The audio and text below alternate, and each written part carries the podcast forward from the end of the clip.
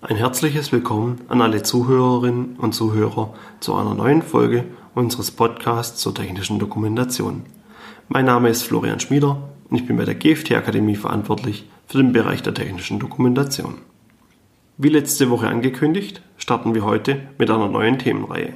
Sie wird ähnlich wie die Themenreihe US-Produkthaftung vorerst ein paar wenige Folgen umfassen, wird jedoch öfters noch erweitert und ergänzt werden. Wie einige Zuhörer wissen, war vergangene Woche die TECOM-Tagung mit vielen Vorträgen und Workshops zu aktuellen Themen und Entwicklungen im Bereich der technischen Dokumentation. Diese Reihe soll sich daher um aktuelle Informationen und Entwicklungen in diesem Bereich drehen. Diese Folge ist der erste Teil einer Doppelfolge, da es sehr viele Informationen zur zweiten Edition der IEC 82079-1 gibt. Die Folgen dieser Reihe bauen grundsätzlich nicht aufeinander auf. Ich versuche, dass jede Folge in sich geschlossen ist und ein Thema beendet. Sollten Themen zu umfangreich sein, mache ich eine Doppelfolge daraus und kündige es zu Beginn der Folge entsprechend an. Da sich diese TCOM-Reihe jedoch um aktuelle Entwicklungen und Informationen dreht, ist es wichtig, dass Sie sich bereits mit den einzelnen Themen auseinandergesetzt haben, um diese vollständig zu verstehen. Ich kann beispielsweise bei Änderungen oder Weiterentwicklungen von Normen nicht zuerst die alte Norm komplett erklären, um im Anschluss die Änderungen zu besprechen. Dies würde den zeitlichen Rahmen sprengen. Wie anfangs erwähnt, war letzte Woche die TECOM-Tagung.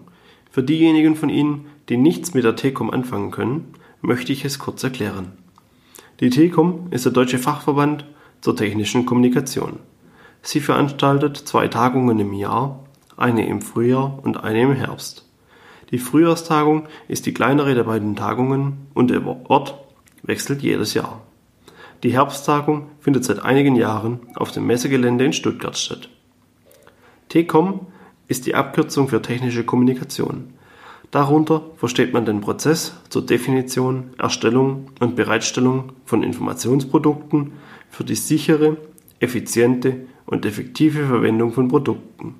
Die technische Dokumentation und die Anleitungen sind entsprechend wichtige Teile dieses Prozesses.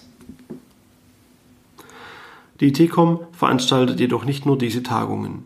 Sie wirkt beispielsweise auch aktiv in der Entstehung von Normen und Richtlinien mit oder kürt jedes Jahr die Sieger des Doku-Preises. Dies ist der Preis für die beste eingereichte Dokumentation. Durch die Mitarbeit an Normen und Richtlinien können aktuelle Informationen und Entwicklungen durch Vorträge und Workshops während der Tagung an die Mitglieder und Fachbesucher weitergegeben und vermittelt werden. Daneben gibt es eine Vielzahl an Aussteller, die ihre Produkte wie Software oder Dienstleistungen dem Fachpublikum während der Pausen auf dem Messegelände präsentieren. Auch wir sind seit vielen Jahren einer dieser Aussteller, besuchen aber ebenfalls die Vorträge, um auf dem Laufenden zu bleiben. Dieses Jahr konnte ich sogar einige der Zuhörer dieses Podcasts persönlich während der Messe kennenlernen. So viel zur TECOM und der Herbsttagung selbst.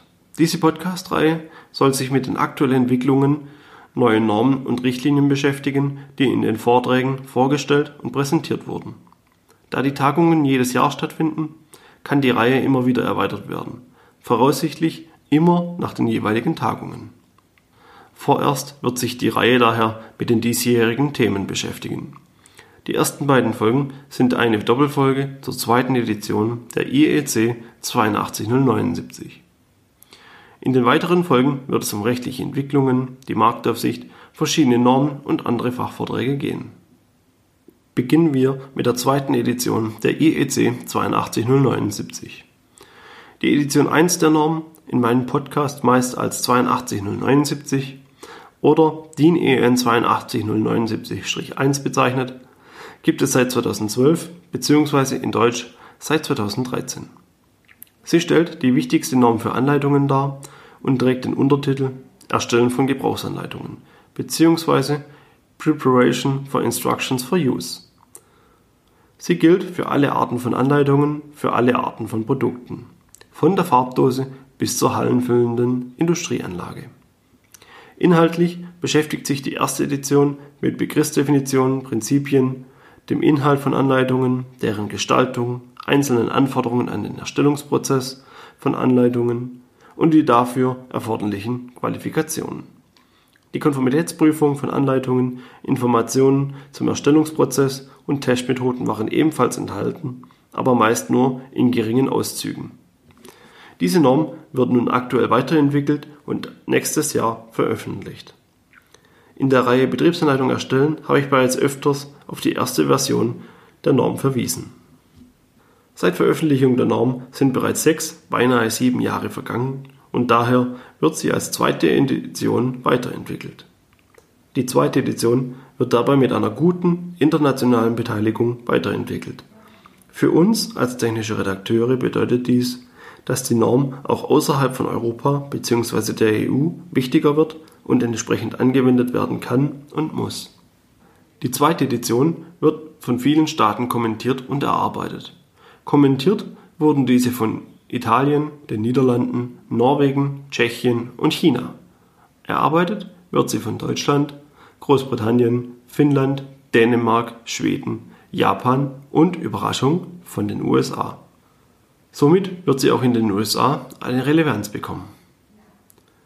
Durch diese weltweite Beteiligung wird aus der ursprünglichen DIN EN bzw. IEC-Norm eine ISO IEC IEEE Norm wo noch die entsprechenden Kürzel der europäischen und nationalen Normensorganisationen hinzukommen. Sollten Sie mit IEEE nichts anfangen können, IEEE ist das Institute of Electrical and Electronics Engineers, einer der weltgrößten Berufsfachverbände auf internationaler Ebene und entsprechend wichtig in den USA. Die wichtigste Änderung der Norm zeigt sich bereits im Namen. Aus Instructions for Use wird Information for Use. Sprich, wir verlagern uns weg von Anleitungen im Allgemeinen und betrachten die Informationen als solches, egal in welcher Form sie vorhanden sind. Eine aus meiner Sicht wichtige und richtige Entscheidung, da wir Informationen an den Nutzer in vielen Arten weitergeben. Sei dies durch Anleitungen, durch Videos, Webseiten oder Marketingunterlagen wie Flyer oder Prospekte. Aus Sicht des Nutzers ist es wichtig, dass all diese Informationen einheitlich und konsistent sind. Daher ist dies ein wichtiger Punkt in der Norm. Es muss darauf geachtet werden, dass es keine Widersprüche in den einzelnen Informationen und Informationsquellen gibt. Auch aus Haftungssicht ist dies wichtig, damit keine falschen Informationen durch Prospekte an mögliche Kunden gehen, diese vom Kauf des Produktes überzeugen und das Produkt dann die geschürten Erwartungen nicht einhalten kann. Die daraus folgenden Regressansprüche und Folgen können dadurch vermieden werden. Um dies zu gewährleisten, dreht sich in der neuen Norm vieles darum, wie Informationen erstellt, gepflegt, weiterverarbeitet und verwaltet werden. Single Source Publishing, die Trennung von Erfassung und Publikation von Informationen und die Unterscheidung der einzelnen Informationsarten sind daher wichtige Inhalte der Norm.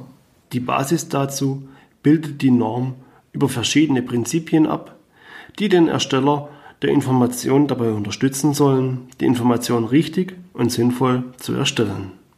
Dazu werden alle Prinzipien in drei Kategorien einsortiert, um die Prinzipien übersichtlich zu halten. Die erste Kategorie dreht sich um den Zweck der Informationen. Das erste Prinzip ordnet die Informationen den Informationstypen zu. Sind es Informationen zur Wartung oder sind es Informationen für Prospekte? Wo werden sie verwendet bzw. wo können sie verwendet werden? Das nächste Prinzip ist die Unterscheidung, ob die Informationen Teil eines Produktes sind oder nicht. Auch hier muss beachtet werden, dass Informationen Teil des Produktes selbst sind, also aus dem rechtlichen Blick, und entsprechend dadurch mit dem Produkt übereinstimmen müssen. Das dritte Prinzip betrifft die Zielgruppe. Die Informationen müssen sich nach den Zielgruppen richten, für die sie erstellt werden. Anleitungen von Produkten für Endnutzer müssen entsprechend einfacher geschrieben werden als Anleitungen für speziell geschulte Fachkräfte. Das vierte Prinzip soll hingegen sicherstellen, dass die Informationen den sicheren Gebrauch des Produktes unterstützen. Dies ist beispielsweise im Zusammenhang mit Anleitungen wichtig. Rechtliche oder werbliche Texte haben nichts in Anleitungen zu suchen, da sie nichts mit dem Gebrauch des Produktes zu tun haben. Das letzte Prinzip in der Kategorie des Zwecks betrifft die Konformität. Informationen sollen konform zu entsprechenden Normen, Richtlinien und Gesetzen sein und diese berücksichtigen. Die zweite Kategorie ist umfangreicher und beschäftigt sich mit der Qualität der Informationen. Informationen müssen für die Zielgruppe verständlich formuliert werden, den Informationsbedarf der Gruppe erfüllen und für diese auch zugänglich sein. Dies sind die ersten drei Prinzipien. Um Informationen möglichst aus einer Quelle, Stichwort Single Source, verwenden zu können, muss der Inhalt, also die Information selbst, losgelöst vom Layout sein. Sprich, Inhalt und Layout müssen voneinander getrennt werden. Dies ist das vierte Prinzip. Die nächsten Prinzipien betreffen Konsistenz und Form. Die Konsistenz der Inhalte und der Formen bzw. des Layouts müssen informationsübergreifend gewährleistet werden. Hier dreht es sich darum, dass es eine CI, eine Corporate Identity gibt und diese verwendet wird. Beispielsweise sollen Anleitungen dadurch immer gleich aussehen. Auch die Informationen selbst müssen konsistent sein und dürfen sich nicht widersprechen. Die wichtigsten Prinzipien in der Kategorie Qualität hängen jedoch stark zusammen. Dies sind die Prinzipien der Vollständigkeit, der Korrektheit, des Minimalismus und der Prägnanz. Gerade die Prinzipien der Vollständigkeit und des Minimalismus haben hierbei eine interessante Wechselwirkung. Anleitungen haben vollständig zu sein, müssen aber auf das Wesentliche begrenzt werden. Was sich hier vielleicht etwas widersprüchlich anhört, ist eigentlich ganz einfach. Es hat stark mit der Zielgruppe zu tun. Es müssen alle Informationen bereitgestellt werden, damit die Zielgruppe eine Handlung oder Tätigkeit erfolgreich und sicher durchführen kann. Dabei können die Informationen weggelassen oder nicht angegeben werden, die der Zielgruppe bekannt sind. Das Prinzip des Minimalismus hat auch noch eine andere interessante Auswirkung. Wird eine Anleitung hauptsächlich von ausgebildetem Fachpersonal genutzt, ist jedoch für die Zielgruppe alle beschrieben, ist sie nicht mehr normkonform, da das Prinzip des Minimalismus nicht eingehalten wurde. Kommen wir nun zu der letzten Kategorie und den dazugehörigen Prinzipien, den Prozess. Hierunter sind alle Prinzipien gegliedert, die mit dem Prozess der Informationserstellung und Verwaltung zu tun haben. Die ersten drei Prinzipien sind, dass der Erstellungsprozess von den Informationen definiert, geplant und wiederholbar sein muss. Es müssen in den Unternehmen Arbeitsschritte definiert und eingehalten werden, damit alle für das Produkt notwendigen Informationen zusammengetragen werden können. Das nächste Prinzip ist, dass dieser ganze Vorgang qualitätsgesichert und auch in den jeweiligen unternehmerischen Prozessen abgebildet werden muss. Somit muss die Beschaffung, Erstellung und Verwendung von Informationen in Qualitätsprozessen und Vorgängen mit einfließen und entsprechend dokumentiert werden. Auch die Qualifikation des Personals, das all diese Tätigkeiten durchführt, müssen ermittelt, festgelegt und sichergestellt werden. Das Prinzip der einzigen Quelle, der Single Source, habe ich bereits erwähnt. Informationen sollen zentral verwaltet und organisiert werden. Das letzte Prinzip betrifft die Produkte und deren Lebenszyklus. Die Informationen sollen alle Lebensphasen der Produkte abbilden und die Anwender entsprechend informieren. Anhand all dieser Prinzipien sollen Informationen erstellt, verwendet und verwaltet werden. Den Schwerpunkt legt die Norm dabei auf die Prinzipien des Prozesses. Die Einbettung und Anwendung der Prinzipien kann beispielsweise so aussehen. Über die Zielgruppenanalyse soll die Zielgruppe und deren Kenntnisse ermittelt werden. Über das Risikomanagement bzw. die Risikobeurteilung müssen dann alle Aufgaben und Anwendungsfälle ermittelt und betrachtet werden. Erkannte Risiken müssen behoben und verhindert werden. Dabei ist die Zielgruppenanalyse wichtig, um zu sehen, was die Zielgruppe erkennen kann und wie sie sich in Gefahrensituationen verhalten wird.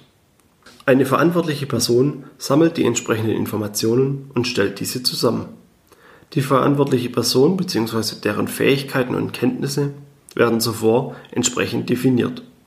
Die verantwortliche Person stellt dabei außerdem sicher, dass die Rückverfolgbarkeit der Informationen zwischen unterschiedlichen Versionen, Produkten und Informationsformen gewährleistet ist. So soll sichergestellt werden, dass die während des Lebenszyklus des Produktes gültigen Informationen zu jedem Produkt jederzeit vorhanden und zugeordnet werden können.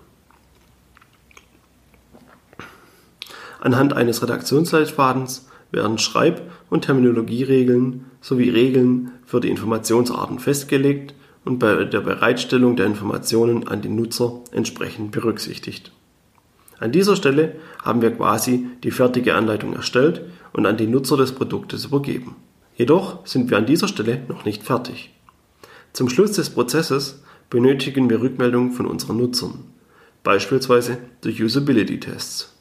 Mit dieser Rückmeldung werden dann die Informationen entsprechend angepasst, optimiert, bewertet oder vielleicht sogar zukünftig nicht mehr berücksichtigt, da sie überflüssig sind.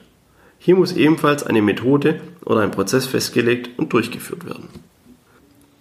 Diese Prinzipien und deren Anwendung waren bereits in einer gröberen Form in der ersten Version der Norm vorhanden.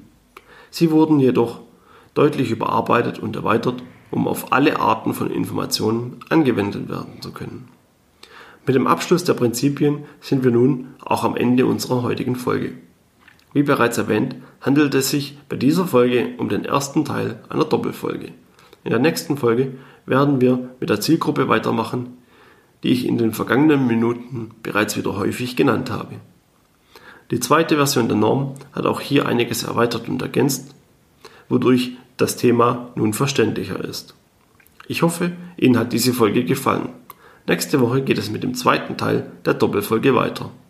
Sollten Sie Anregungen oder Fragen zum Thema haben, schreiben Sie diese bitte in die Kommentare oder lassen Sie uns diese per E-Mail zukommen. Ich freue mich schon auf die nächste Woche und hoffe, Sie sind auch wieder mit dabei. Herzlichen Dank fürs Zuhören. Bis dann.